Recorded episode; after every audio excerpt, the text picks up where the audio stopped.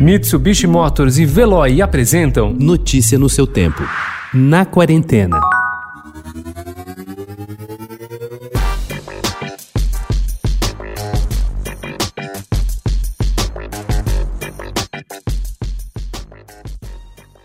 Nos últimos meses, a alternativa mais comum encontrada por museus e galerias para manter as atividades foi a adaptação das exposições para o ambiente virtual. Sem recorrer à internet, no entanto, uma série de iniciativas vem buscando encontrar maneiras criativas de aproximar a arte do público. Mostras ao ar livre saem em vantagem no contexto de isolamento social. No Museu Brasileiro da Escultura e Ecologia, a mostra O Ar que nos une, em cartaz desde o começo do mês, possibilita que quem passa pela frente do local na Avenida Europa, em São Paulo, aprecie um conjunto de obras produzidas por seis artistas, incluindo Yoko Ono.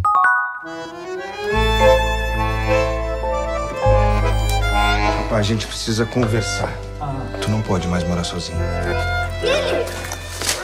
Seu jantar? Era. Agora é o almoço do Billy. Premiado pela crítica da 43ª Mostra Internacional de Cinema de São Paulo no ano passado, Aos Olhos de Ernesto teve sua estreia mundial no Festival de Busan, na Coreia do Sul, o maior da Ásia, na categoria World Cinema. Também foi exibido no Japão. A cineasta Ana Luísa Azevedo conta que o público japonês ficou tocado com o seu filme. Aos Olhos de Ernesto se aprofunda em temas da terceira idade e agora está disponível no streaming nas plataformas NetNow, Vivo Play e Oi Play pelo canal Canal Brasil.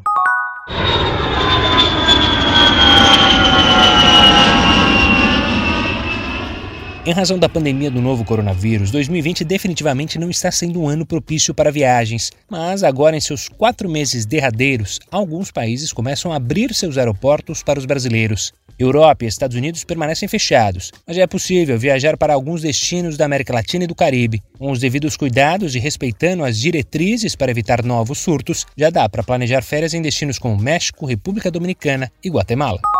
Para tentar fazer um retrato fidedigno da realidade de pessoas com deficiência em meio à pandemia, pesquisadores de diversos países do mundo estão investigando o apoio de comunidades. Um estudo coordenado pela McMaster University do Canadá está sendo realizado em países como Alemanha, Estados Unidos, Chile e outros. No Brasil, a pesquisa é desenvolvida por Beatriz Helena Bunharo, doutoranda do programa de pós-graduação em fisioterapia da Universidade Federal de São Carlos, sob orientação de Neuci Adriana Ana Cicuto Ferreira Rocha, docente do Departamento de Fisioterapia da instituição. Estão sendo investigados aspectos arquitetônicos, como rampas e piso tátil, linguagem acessível, como Libras, ou linguagem simplificada para pessoas com deficiência intelectual. Notícia no seu tempo. Oferecimento: Mitsubishi Motors e Veloy. Se precisar sair, vá de Veloy e passe direto por pedágios e estacionamentos. Aproveite as 12 mensalidades grátis. Peça agora em veloy.com.br e receba seu adesivo adesivo em até 5 dias úteis. Veloy, piscou, passou.